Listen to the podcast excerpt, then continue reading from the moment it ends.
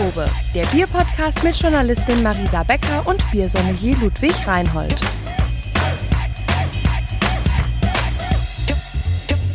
Einen wunderschönen guten Tag. Ja, wir melden uns zurück mit einer neuen Folge der Craft-Probe. Richtig.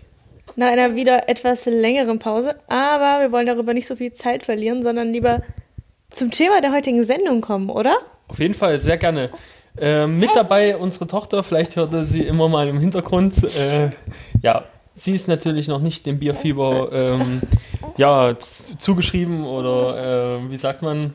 Sie steht verfallen. halt noch nicht auf Bier, aber genau. ähm, es gibt einige Bilder von ihr mit Bierflaschen weil ihre Eltern das super lustig fanden, aber ja, fragwürdig, ob das so ist. Naja, auf jeden Fall sprechen wir heute über ein Bier, das auch in der Flasche daherkommt, um äh, den, den Bogen zu kriegen. Sehr gut. Nämlich die Berliner Weiße. Richtig. Und ähm, das ist auch tatsächlich so meine erste Erinnerung an dieses Bier. Meine Tante hatte das mal mitgebracht, diese Berliner Weiße mit Himbeere. Okay. Und ähm, dann habe ich noch eine Episode in meinem Kopf mit diesem Bier, wo ich tatsächlich auch in Berlin war und auch so eine Berliner Weiße mit Himbeere im äh, Montbijou Park äh, getrunken habe. Mhm, interessant, kenne ich gar nicht. Aber ja. klar, äh, ist perfektes Parkbier quasi für schöne Sommertage. Auf jeden Fall ein, ein super süffiges und äh, spritziges Bier. Also, wie gesagt, ich habe es bisher mehr oder weniger nur gepanscht äh, getrunken. Aber wie schmeckt es denn, wenn man es quasi pur trinkt, ohne Sirup drin? Ja, es ist auf jeden Fall erstmal ein Sauerbier. Da, so viel ist schon mal gesagt. Also wir als große Gose-Freunde können da vielleicht so ein bisschen den Bogen ziehen zu der Gose, so mhm. vom, vom sauren Touch. Ähm, allerdings hat die Berliner Weise meistens einen geringeren ähm, Alkoholgehalt der so meistens zwischen 3 bis 4 Volumenprozent äh, ist. Und ja, wie gesagt, ein super durstlöschendes Bier, jetzt vor allem in, äh, in den heißen Sommermonaten. Okay, also dann ist es auch irgendwie kein Wunder, dass es, oder dass ich es bisher nur mit Sirup getrunken habe, sozusagen, weil das wahrscheinlich gängig ist, oder? Wenn es bei, bei der Große ist es ja auch so, dass man ja. das häufig mit äh, Sirup vermengt sozusagen trinkt oder mit Schnaps. Wie ist ja. das bei der Berliner Weiße? Bei der Berliner Weise war es früher so, also die wird ja auch schon seit Jahrhunderten gebraut, ein relativ äh, alter Bierstil. Mhm. Und ähm, da war es halt so, dass die immer pur getrunken wurden. Da gab es noch keinen Himbeersirup, ja, ja, etc. Ähm, es war sogar so, dass die Berliner Weisen früher bis zu 8 Volumenprozent Alkohol hatten.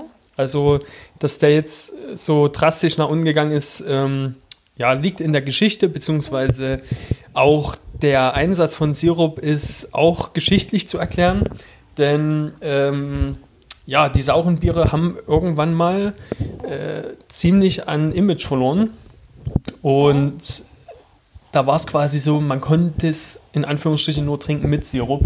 Ähm, so hat so sich der Geschmack das. quasi äh, in der Bierwelt und äh, bei den Konsumenten quasi geändert. Mm. Ähm, und deswegen wurde das dann ganz gerne halt mit so Sirup, beziehungsweise auch manchmal mit Kümmelschnaps ähm, ursprünglich dann irgendwie gepanscht.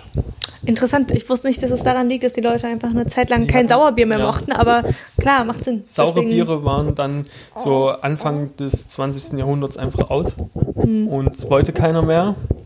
Und da mussten sich halt die Biergärten äh, um Berlin quasi sich was Neues einfallen lassen, so ungefähr. Mhm. Ähm, und da sind sie halt auf den Trichter gekommen halt ein bisschen Waldmeister reinzumachen. Das geht dann tatsächlich auch so ein bisschen in die oh, grasige Note. Oder mhm. ja, so was dann so ein bisschen auch an, an wieder äh, Hopfen betonte Biere erinnert. Denn bei der Berliner Weise spielt grundsätzlich Hopfen überhaupt keine Rolle. Also auch die Aromatiken fehlen dann quasi komplett aus dem Hopfen und ja, das war dann halt irgendwann in die Hopfengetränke ne? oder die Hopfen äh, ja, Biere. Und da hat es einfach nicht mehr reingepasst ins äh, klassische Biergartenportfolio sozusagen. Genau. Ähm, wie ist es denn? Also ich kenne es mit Himbeere und Waldmeister. Sind das so die typischen äh, Siruparten oder ja, gibt es da genau. noch mehr? Gibt auch Himbeere, Erdbeere, ähm, wie gesagt Kümmelschnaps oder auch ähm, Kirschlikör wird auch gerne genommen. Also mhm. auch ähnlich wie bei der Gose. Kennst du ja. Mhm, ja ähm, genau. Genau. Ähm, genau. Und ursprünglich oder beziehungsweise typischerweise wird die Berliner Weise aus so einem Pokal getrunken. Weiß nicht, ob Aha. du das kennst. Nee, überhaupt nee. nee. Ist im Endeffekt ein sehr, also ein, Stielglas, wo aber der Körper des, äh, ja, des Glases halt sehr, sehr breit auseinander geht, wie so eine Schale. quasi. Oh, mhm. echt? Also wie so Martini-Glas oder so? Also ich habe gerade irgendwie nee. so ein Cocktailglas im Kopf. Nee, eigentlich kannst du dir das vorstellen wie eine kleine Schüssel, die auf einem Stiel ist. ist ah, ungefähr. okay. Genau, und da wird die Gose quasi rein äh, geschüttet. Die und Berliner dann Weiße. Äh, Entschuldigung, die Berliner Weiße natürlich. Ähm, und dann kommt noch Schuss Sirup meistens dazu. Allerdings lohnt es sich extrem, die Berliner Weiße auch pur zu trinken. Also, also große Empfehlung an der Stelle sozusagen. Auf jeden Fall. Also meine Empfehlung geht klar zum Original bzw. zum ungepanschten Bier. Mhm. Okay, du hast gerade schon gesagt, in der Geschichte gab es mal eine Zeit, in der ähm, die Berliner Weiße sozusagen nicht so ganz so beliebt war, ähm, weil sie eben so einen sauren Touch hatte. Wie sieht es denn überhaupt mit der Geschichte von dem Bier aus? Gibt es da irgendwas Spannendes zu erzählen? Ja, schon, auf jeden Fall. Äh, und zwar war es ja so, dass die ersten Weizenbiere ähm, so in den Hansestädten im Norden von Deutschland gebraut wurden, also Hamburg, Hamburg. und Bremen und sowas. Und ähm, die Berliner Weiße soll wohl von dem Weizenbier abstammen, was damals in Hamburg und Co. gebraut wurde. Mhm. Und ähm, ja, hatte halt dann immer einen leicht säuerlichen Touch durch die ja, wilden Hefen, beziehungsweise die nicht ganz äh, ja, extrem krassen Zuchthäfen, die man damals verwendet hat. Deswegen ist es auch ein saures Bier und kommt quasi aus dem Norden und wird ähm, nicht wie die heutigen Weizenbiere ähm, mit einer starken Hefe, die so nach Banane oder so schmecken, vergoren, sondern halt eher ähm, mit einer Hefe, die sehr clean arbeitet, die halt nicht viele Nebenprodukte herstellt. Und ja, und 1806 in der Schlacht von Jena und äh, Auerstedt äh, von Napoleon mhm. ähm, hat der Bierstil quasi einen schönen Spitznamen bekommen und zwar Champagner des Nordens. Mhm. Wurde, wurde das Bier dann genannt von Napoleon bzw. seinen, seinen äh, Soldaten. Ja, also so viel zur Geschichte vielleicht mal kurz. Mhm. Und wie hat die dann ihren Weg nach äh, Berlin gefunden sozusagen? Also warum sagt man jetzt Berlinerweise? Na, das ist im Endeffekt ein, eine Abwandlung von den Weizenbieren, die es schon im Norden gab. Und ja, durch die durch die Bierwanderung, in Anführungsstriche, kam dann halt das Weißbier nach Berlin und wurde dort halt nochmal anders interpretiert und nochmal anders gebraut. Und ähm, was unterscheidet jetzt eine Berliner Weiße dann quasi so ganz konkret von einem normalen Weizenbier? Naja, mittlerweile ist ja ein Weizenbier ein typisches nicht sauer. Mhm. Das war wahrscheinlich früher anders. Mhm. Ja. Ähm, aber quasi den sauren Touch hat, hat die Berliner Weiße für sich behalten und dann das normale Weizenbier, was wir heute so kennen, was halt nach Banane und äh, Nelken schmeckt, das ähm, hat sich dann quasi weiterentwickelt und da kam die Säure raus. Hm. Perfekt. So kann man das vielleicht auf den Punkt bringen. Und darf man die Berliner Weiße, wenn man sie auch so bezeichnen will, nur in Berlin brauen? Ja, das ist auch äh, eine geschützte Herkunft. Also du kannst nur in Berlin eine Berliner Weiße brauen, ansonsten musst du es nach Berliner Brauart oder so nennen. Interessant. Wer legt sowas eigentlich fest? Naja, meistens die Brauer selber, um halt, naja, die, die in Berlin sind quasi, ja. um das zu schützen, ja, mhm. damit halt nicht jeder auf die Idee kommt, Berliner Weiße zu brauen. Mhm. Schützen, ja, schützen die sich das dann selber quasi mhm. und sagen, Berliner Weiße darf nur aus Berlin kommen. Und wenn wir zwei jetzt, wir brauen ja auch manchmal hier daheim, äh, das brauen wollen würden, was mhm. bräuchten wir dafür? Also braucht man da irgendwie mhm. so, ja, ich weiß nicht, Spezialequipment oder so? nee, eigentlich nicht. Man bräuchte halt ähm, ein bisschen Gerstenmalz, meistens zum Zwei-Drittel-Verhältnis. Ähm, ein Drittel ist Weizenmalz in der Regel bei dem Bierstil. Und dann braucht man eine obergärige Hefe, die halt wenig gern Nebenprodukte produziert, was ich vorhin schon mal angesprochen habe. Mhm. Und dann bräuchte man noch so ein, eine Milchsäurekultur. Ähm, da habe ich schon bei der Gose äh, quasi empfohlen, diese Mostmilchsäure aus dem Baumarkt für die Weinherstellung zu nehmen, um dann mhm. halt mhm. das Bier nachträglich mit ähm, ja, sterilisierten Milchsäurebakterien dann quasi noch ein bisschen sauer zu machen. Mhm. Ist, es dann, ist, es ist es dann ja doch die gleiche Milchsäure im Endeffekt, die auch bei der Gose sozusagen zum Einsatz mhm. kommt, oder? Ja. Wie, mhm. was macht denn dann so ganz, also was macht denn da einen Unterschied? Ich meine, bei der Gose ist jetzt noch Koriander mit drin, da genau. ist noch Salz mit drin. Richtig. Und ansonsten? Na, ansonsten relativ wenig eigentlich. Also der Krass. ist ein ähnlicher Bierstil auf jeden Fall. Ähm, aber was vielleicht noch interessant ist bei der Berliner Weise, obwohl das auch manchmal bei der Gose noch der Fall ist, aber äh, bei der Berliner Weise muss in Anführungsstrichen noch eine Flaschengärung stattfinden. Das ist eigentlich sehr, sehr wichtig. Echt? Äh, Warum?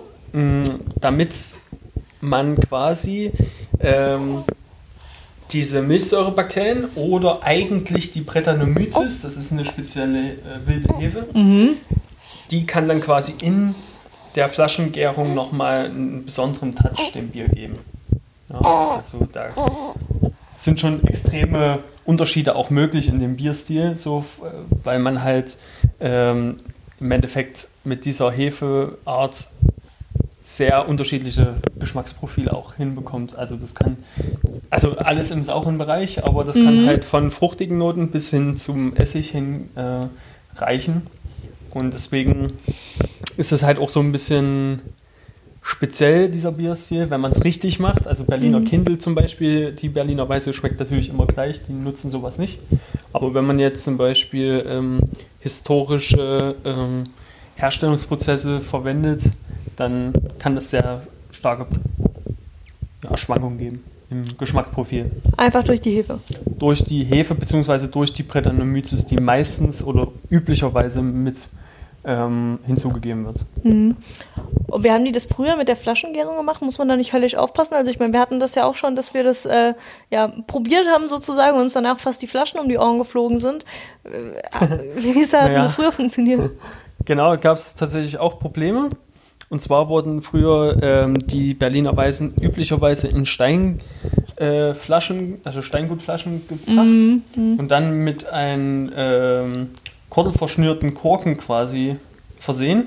Und da kam es halt wirklich auch oft vor, dass die Flaschengärung halt ein bisschen nach hinten losgegangen ist und es gab wirklich viele Fälle, wo dann die Flaschen zerplatzt sind. Deswegen haben sie dann ähm, die Flaschen im Sand quasi nachgären lassen, also haben die mhm. im Sand vergraben, damit, falls mal eine hochgeht, halt äh, nicht äh, überall die Scherben rumfliegen. Und irgendwer verletzt ja. wird, ne? Ja. Ach krass, interessant. Mhm. Okay. Und gibt es sonst noch irgendwas bei diesem Bierstil, wo man jetzt sagt, das wäre noch nice to know, sozusagen, vielleicht ein Fun Fact oder so? Fun Fact. Also es gibt auch, wie bei der Gose, oft Berliner Weise mit halt noch Frucht äh, Komponenten, also Himbeer, Berliner Weise oder wo dann wirklich Früchte auch mit verbraut werden. Das ist ganz witzig. Ansonsten kann man äh, in Bezug auf Berliner Weise natürlich auch die Schneeeule aus Berlin nennen. Mhm. Ähm, kennt bestimmt jeder, der mal in einem Craft Beer Store war. Kleine äh, 0,33er Flaschen. Ähm, die zählt so als ja, Bierstil-Ikone. Ja, ja. Mhm. Ähm, macht da auch tolle Sachen. Mhm. Und ist auf jeden Fall ein super, super Bierstil, der hervorragend jetzt in die Sommermonate passt. Was würdest du denn jetzt sagen, vielleicht wenn man irgendwie demnächst im Craft Beer Store vorbeikommt und noch auf der Suche nach einer guten Berliner Weise ist, ähm, welche, welche Brauereien kannst du denn empfehlen, die irgendwie ja was Besonderes machen oder irgendwie was Leckeres zusammenbauen? Mhm. Also da kann ich auf jeden Fall Prilo ähm, empfehlen. Also die Brauerei BRLO, ich glaube, wird Breno ausgesprochen. Die machen eine super Berliner Weise auch oft irgendwie mit Rhabarber noch äh, vergoren oder sowas. Oh, lecker also Rhabarber. Super coole ähm, Variation. Ähm, dann gibt es noch einen speziellen äh, Hersteller und zwar die Bookbier Privatbrauerei. Das ist auch sehr interessant, denn die nehmen zum, zur Nachgärung die Brettanomyces, was ich dir schon erzählt habe. Mhm. Ähm, allerdings haben sie die aus Originalflaschen von 1988, äh, Entschuldigung, von, äh, aus den 90er, 1980er? Sagt man so? Ja, 1980er. äh, aus den Flaschen quasi äh, rausgenommen. Also, Wie funktioniert denn sowas bitte? ist abgefahren. Ja, nur die haben diese Hefekultur halt kultiviert und nutzen die alte Brettanomyces-Hefe quasi jetzt, um die neuen Biere äh, noch nachgären zu lassen. Das ist schon sehr interessant. Spannend. Auch interessant überhaupt, dass das ja, geht quasi. Ja, mega interessant. Dann gibt es noch äh, Onkel Herberts äh, Rhabarberweise zum Beispiel. Auch äh, mit Rhabarber vergoren und ja, also es gibt ein paar Rhabarber ist nie verkehrt. ja. Also alle Brauereien aus Berlin haben wahrscheinlich irgendwie eine Berliner Weiße im Portfolio, oder? Meistens, ja aber ja. nicht alle. Also, ja. Okay, unsere Tochter, die äh, ist der Meinung, die Folge ist jetzt vorbei. Und ähm, ich würde sagen, dann verabschieden wir uns jetzt erstmal. Machen wir so. Und ja, wünschen allen ein, ein wunderbares, eine wunderbare Sommerzeit mit äh, Berliner Weiße und hoffen, Richtig. dass wir uns jetzt ein bisschen schneller wieder hören, sozusagen. Ich denke schon. Auf jeden Fall genießt die Zeit. Bis dahin. Und ja, wir würden uns freuen über ein Abo und so. Genau, wir freuen uns. Bis bald. Schaut mal bei Instagram Ciao. vorbei. Tschüss. Das war die Craftprobe, dein Bierpodcast von Marisa Becker und Ludwig Reinhold mit spannenden Fakten aus der Welt des Bieres. Wenn dir der Podcast gefällt, teile ihn und empfehle ihn gerne deinen Freunden und Kollegen. Und um auch in Zukunft nichts zu verpassen, abonniere diesen Podcast und folge der Craftprobe auf Instagram. In diesem Sinne, wohl bekommst.